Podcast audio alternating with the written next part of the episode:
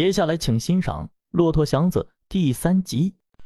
祥子想到能一步跑回海淀，一直到半夜，他还合不上眼。希望使他快活，恐惧使他惊慌。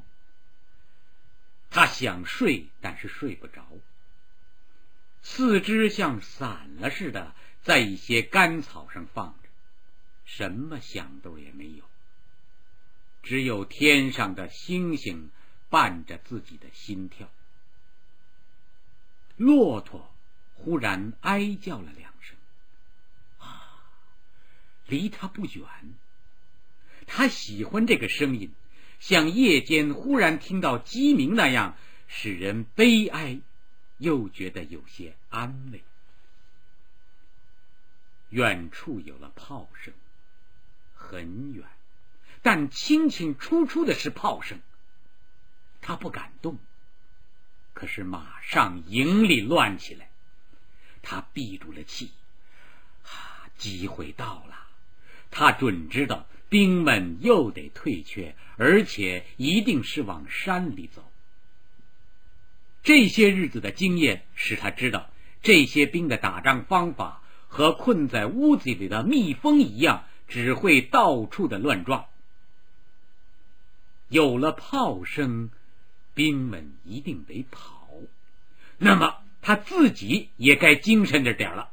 他慢慢的闭着气在地上爬，目的是在找他那几匹骆驼。他明明知道骆驼不会帮助他什么，但他和他们既同是俘虏，好像必须有些同情。军营里是更乱了。他找到了骆驼，他们在黑暗中趴伏着，除了粗大的呼吸，一点动静也没有，似乎天下都很太平。这个叫他壮起点胆来。他趴在骆驼旁边，像兵丁藏在沙口袋后边那样，极快的，他想出来个道理。炮声是由南边来的，即使不是真心作战，至少也是个此路不通的警告。那么这些个兵还得逃回山中去。如果喜欢本节目，请点赞、订阅，谢谢。真要是上山，他们不能带着骆驼，这样骆驼的命运也就是他的命运。他们要是不放弃这几个牲口呢，他也跟着完事儿。他们忘了骆驼，他就可以逃走。他把耳朵贴在地上，他听着有没有脚步声来，心跳的极快。不知等了多久啊，始终没有人来拉骆驼。他大着胆子坐起来。从骆驼的双峰间望过去，什么也看不见，四外极黑。哎，逃吧！不管是吉是凶，逃啊！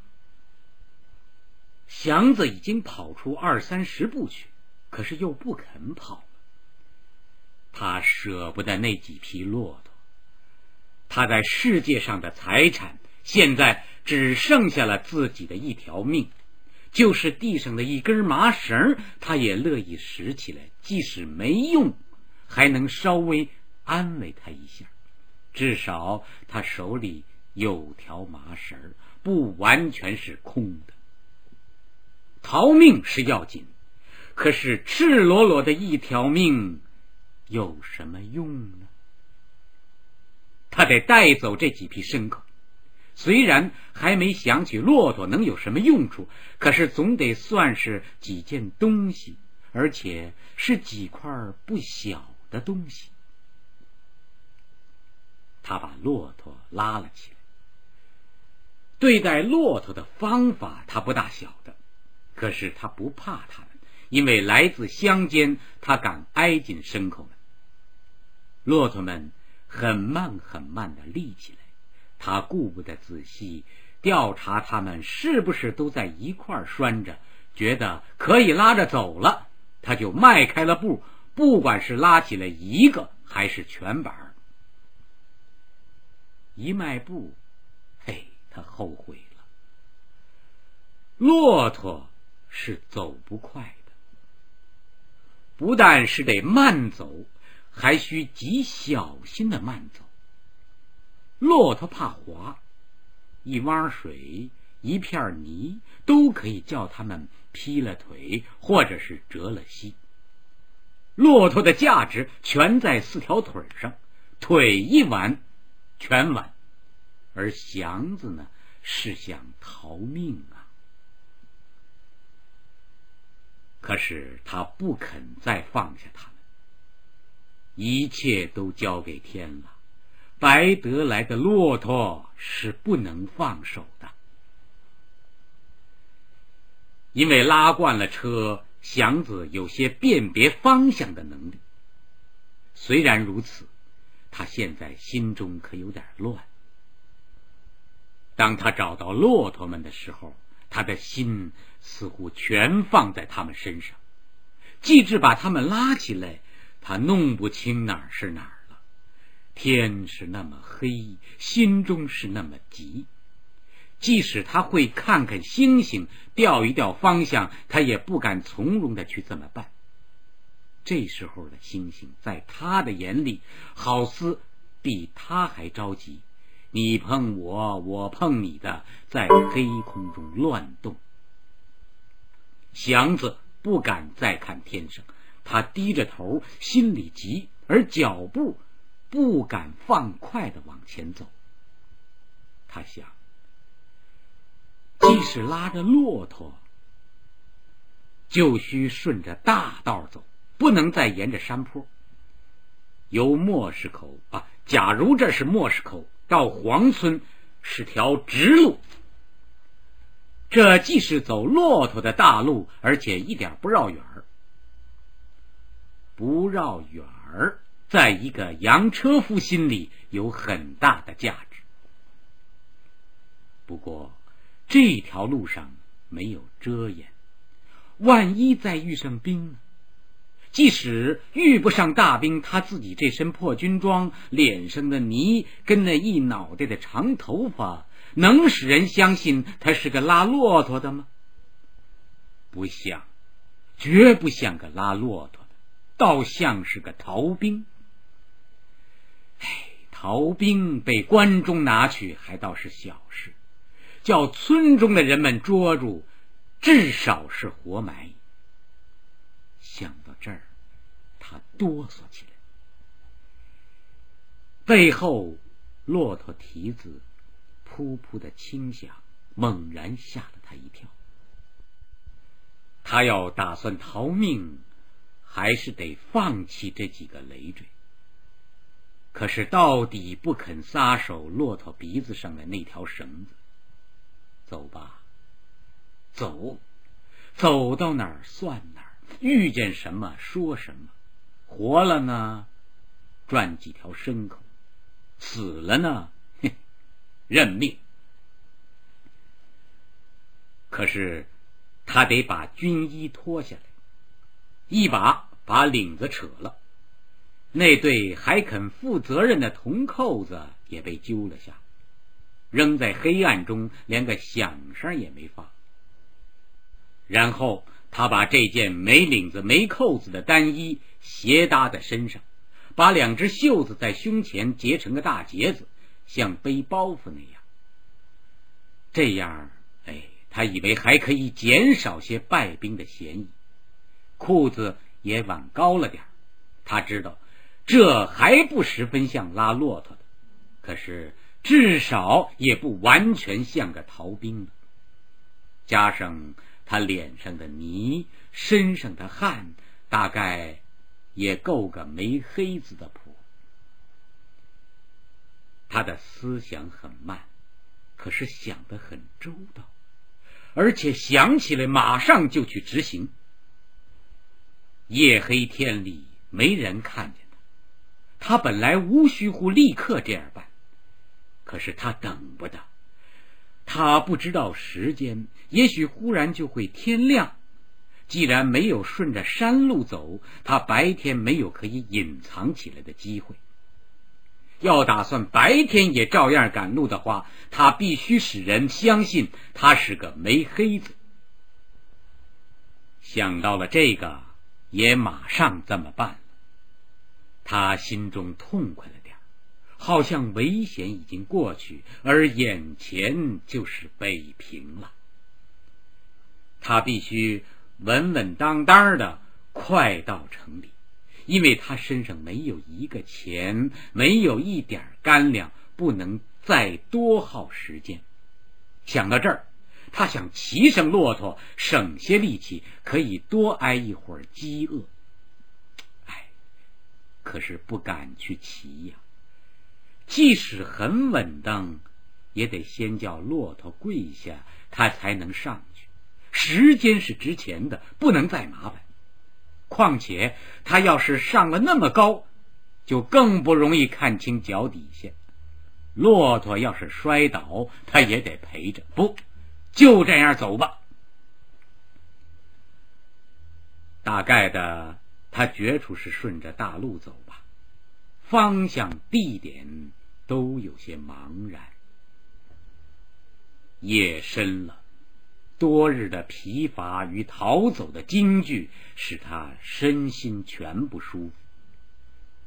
即至走出了一些路，脚步是那么平匀缓慢，他渐渐的仿佛困倦起来。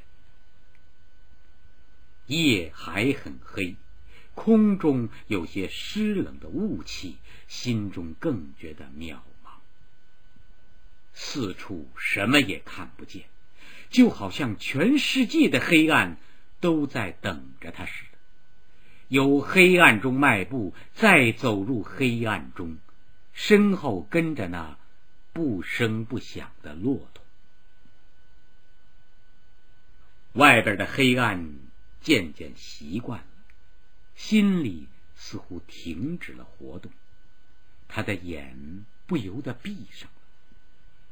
不知道是往前走呢，还是已经站住了，心里只觉得一浪一浪的波动，好像一片波动的黑海，黑暗与心结成一气，都渺茫，都起落，都恍惚。忽然心中一动，像想起一些什么，又似乎是听见了一些声响。说不清，可是又睁开了眼。他确实还往前走呢，忘了刚才是想起什么来。四处也并没有什么动静，心跳了一阵，渐渐的又平静下来。他嘱咐自己，不要再闭上眼睛，也不要再乱想，快快的到城里是第一件要紧的事。可是心中不想事，眼睛就很容易再闭上。他必须想念着点什么，必须醒着。他知道一旦倒下，他可以一气儿睡三天。想什么呢？他的头有些发昏，身上潮漉漉的难过，头发里发痒，两腿发酸，口中是又干又涩。他想不起别的，只想可怜自己。可是连自己的事，也不大能详细的想了。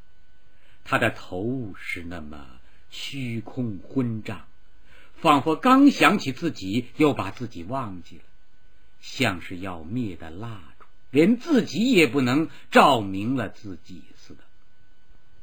再加上四围的黑暗。使他觉得像在一团黑气里浮荡，虽然知道自己还存在着，还往前迈步，可是没有别的东西来证明他准是在那儿走着。他永远没尝过这种惊异不定的难过与绝对的寂闷。不知道在什么时候，他坐下了。要是他就这么死去，就是死后有知，他也不会记得自己是怎么坐下的和为什么坐下的。坐了五分钟，还是一点钟，他不晓。他也不知道他是先坐下而后睡着了呢，还是先睡着了的而后坐下的。大概他是先睡着了而后坐下的，因为他的疲乏。已经能够使他站着睡去。他忽然醒了，不是那种自自然然的由睡而醒，而是猛地一下，像由一个世界跳到另一个世界，都在一睁眼的功夫里。看见的还是黑暗，可是很清楚的听到一声鸡叫，是那么清楚，好像有个坚硬的东西。在他脑子里划了一下，他完全清醒过来。骆驼呢？他顾不得想别的，啊，绳子还在手里，骆驼也还在他旁边，他心中安静了。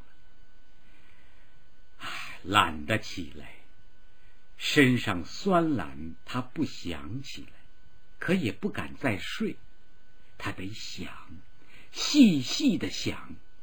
就在这个时候，他想起他的车，他喊出了：“凭什么？凭什么？”但是，空喊是一点儿用处没有的。他去摸摸骆驼，他始终还不知道自己拉了几匹。摸清楚了，哦，一共三匹。他不知道这是太多还是太少。他把思想集中到这三匹身上，虽然还没有想妥一定怎么办，可是他渺茫的想到他的将来全仗着这三个牲口。哎，为什么不去卖了他们，再买上一辆车呢？想到这儿，他几乎要跳起来。可是他没有动，好像因为先前没想到这样最自然、最省事的办法，而觉得应当惭愧似的。喜悦胜过了惭愧，他打定了主意。刚才不是听到鸡叫吗？即使鸡有时候在夜间一两点钟就打鸣，反正离天亮也不甚远了。有鸡叫就必有村庄，说不定，哎，也许是到了北新安吧。那儿有养骆驼的，得赶快的走，能在天亮的时候赶到，把骆驼出了手，他可以一进城就买上一辆车。兵荒马乱的期间，车必定便宜一些。嗯，他只顾了想买车，好像卖骆驼是件毫无困难的事。想到骆驼与洋车的关系，他的精神壮了起来，身上好似一向没有什么不舒服的地方。假若他想到拿这三匹骆驼能买一百亩地，或者可以换几颗珍珠，他也不会这么高兴。他极快的站起来，扯起骆驼就走。他不晓得现在骆驼有什么行市，只听说过在老年间没有火车的时候，一条骆驼要值一个重五十两的银元宝。因为骆驼力气大，而吃的比骡马还省。他不希望得三个大元宝，只希望换个。百八十的，正好购买一辆车的。越走天越亮，不错，亮处是在前边，他确实是朝东走呢。即使他走错了路，方向可是不差。山在西，城在东，他晓得这个。寺外由一致的漆黑渐渐能分出深浅，虽然还辨不出颜色，可是田亩、远树已经都在普遍的灰暗中有了形状。星星渐稀，天上罩着一层似云又似雾的灰气。他也能看到自己身上的一切，虽然是那么破烂狼狈，可是能以相信自己确实还活着呢，好像噩梦初醒的时候那样，觉得生命是何等的可爱。看完了他自己，回头看了看骆驼，和他一样的难看，也一样的可爱。正是牲口脱毛的时候，骆驼身上已经都露出那灰红的皮，只有东一绺西一块的挂着些零散的、没力量的、随时可以脱掉的长毛，像一些瘦中的庞大的乞丐。顶可怜的是那些长而无毛的脖子。那么长，那么秃，弯弯的，蠢笨的，伸出老远，像条失意的兽龙。可祥子不憎嫌他们，不管他们是怎样的不体面，到底是些活东西。他承认自己是世上最有运气的人，上天送给他三条足以换一辆洋车的活宝贝。这不是天天能遇到的事，他忍不住的笑了出来。灰天上透出些红色，地与远树显得更黑了，红色渐渐的与灰色融调起来，有些地方变成灰紫的，有的地方特别的红，而大部分的天色。是葡萄灰的，又待了一会儿，红中透出明亮的金黄来，各种颜色都露出些光。忽然，一切东西都非常的清楚了。跟着，东方的早霞变成了一片深红，头上的天显出蓝色，红霞碎开，金光一道一道的射出，横的是霞。直的是光，在天的东南角织成一部极伟大光滑的蜘蛛网。绿的田、树、野草都由暗绿变为发光的翡翠。老松树的干上染上了金红，飞鸟的翅儿闪起金光。一切东西啊，都带出了笑意。祥子对那片红光要大喊几声啊！自从一被大兵拉去，他似乎没看见过太阳，心中老在咒骂，头老低着，忘了还有日月，还有老天。现在。他自由的走着路，越走越光明。太阳给草叶的露珠一点金光，也照亮了祥子的眉发，温暖了他的心呐。他忘了一切困苦，一切危险，一切疼痛，不管身上是怎样的褴褛污浊，太阳的光明与热力。并没有将他除外，他是生活在一个有光有热的宇宙里，他高兴，他想欢呼啊！看看身上的破衣裳，再看看身后边的三匹脱毛的骆驼，他笑了笑。就凭四条这么不体面的人和牲口。他想，嘿，居然能逃出危险，能又朝着太阳走路，嘿，真透着奇怪。不必再想谁是谁非了，一切都是天意。他放了心，缓缓的走着，只要老天保佑他，什么也不必怕。走吧，就是一时迈不出骆驼去，似乎也没大关系了。先到城里再说。他可想再看见城市，虽然那里没有父母亲戚，没有任何财产，可是那到底是他的家，整个的城都是他的家。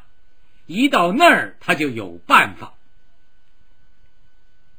远处有个不小的村子，村子外边的柳树像一排高而绿的护兵。低头看着那些矮矮的房屋，屋上浮着些炊烟，远远的听到村犬的吠声，非常的好听。他就一直奔了村子去。假若可能的话，他想要一点水喝。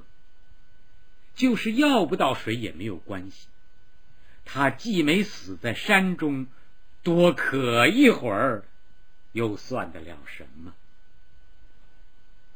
村子里的狗向着他叫，他没大注意；妇女和小孩们注视着他，使他不大自在。他必定是个很奇怪的拉骆驼的，他想。要不然，大家为什么这么呆呆的看着他呢？他觉得非常的难堪。兵们。不拿他当个人，现在到了村子里，大家又看他像个怪物，他不知道该怎么好了。他的身量、力气，一向使他自尊自傲。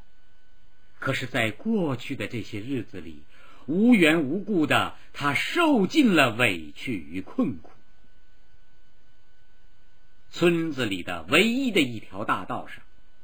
猪尿、马尿与污水汇成好些个发臭的小湖，祥子唯恐把骆驼滑倒，很想休息一下。道北有个脚比阔气的人家，后边是瓦房，大门可是只拦着个木栅栏，没有大门，没有门楼。祥子心中一动。瓦房嘛是财主，